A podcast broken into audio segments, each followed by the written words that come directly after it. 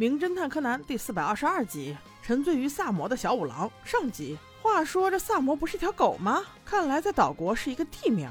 这集的一开始，小五郎就在做广告。他去电视台广告烧酒去了，可是口口声声总夸红酒好，差点让对面的主持人小姐姐失业呀。还好最后他意识到了，力挽狂澜又给圆回来了。那咋说毛利叔叔胡溜八扯的功夫，那是一等一的绝。最后竟然还混了一个全家人一起去萨摩洛尔岛游玩喝酒的机会，酒就是他梦寐以求的酒中极品高危烧酒，那岂有不去的道理？他们一行人去的是一个酒厂，在晚上上渡海而至。到了当地之后。民风淳朴，酒窖虽然显得有些老，但是非常干净。接待叔叔的是酒窖的老板和老板娘，十分热情。老板是一个帅气的小伙子，老板娘是一位温柔的小娘子。干活的工人们也都死心塌地的，毕竟他们生产出来的酒可是日本第一名酒，在这夜半时分最适合的不就是品酒吗？于是众人聚在一起，边喝边说。帅哥老板给大家介绍了高温名酒的制作过程，纯手工酿制，从选材到工艺无不细致，还要经过数月的发酵，光听着都觉得很。贵正当大家聊得嗨的时候，突然有人敲门，是一位说约好了的企业周刊的记者。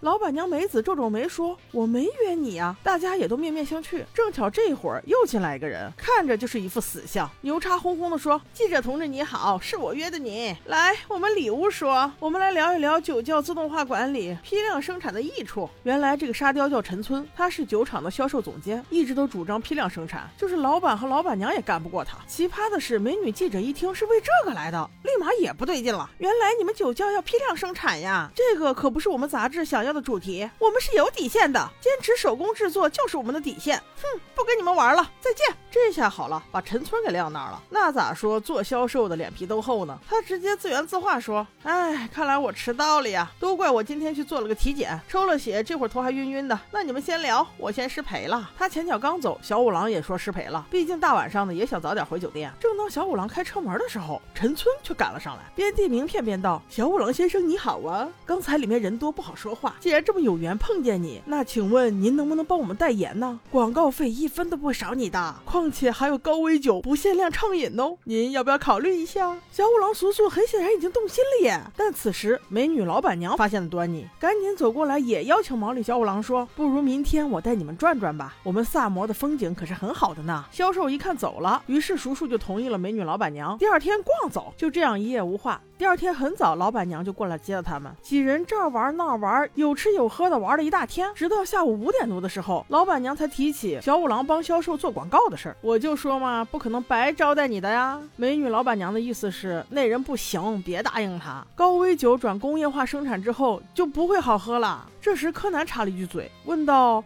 那你们为什么不开除他呢？你们是老板，他只是个销售而已啊。”问得好，我也想问。老板娘却说，在十多年前，陈村先生对我们有恩。那个时候厂子眼看着要倒闭，要不是他去城里一家一家卖酒，他们是断然活不过来的。后来也是他的主意，说是既然其他的酒都卖不动，不如直接放弃，只卖这一种。果不其然，高威火了。所以他就是没有功劳也有苦劳，怎么可能开除呢？说到这里，他有些感慨，说是不如我们去他家跟他好好谈谈，说不定还是有余地的。叔叔瞬间附和道：“你放心啦，我本来就不想帮他的，不如我们现在就去跟他说。”清楚。于是几人驱车来到了销售的家里。奇怪的是，门竟然没锁。老板娘率先走了进去。过了两三分钟之后，突然啊的叫了出来。果不其然，该死的还是死了。不过这一集与众不同的是，屋里有血有凶器，就是没见尸体。于是众人迅速报警。警察我一个也不认识。结果找了三天，丝毫没有消息，简直就是活不见人，死不见尸呀！就这样，小五郎带着俩娃在这里耽误了三天，正琢磨着啥时候走呢。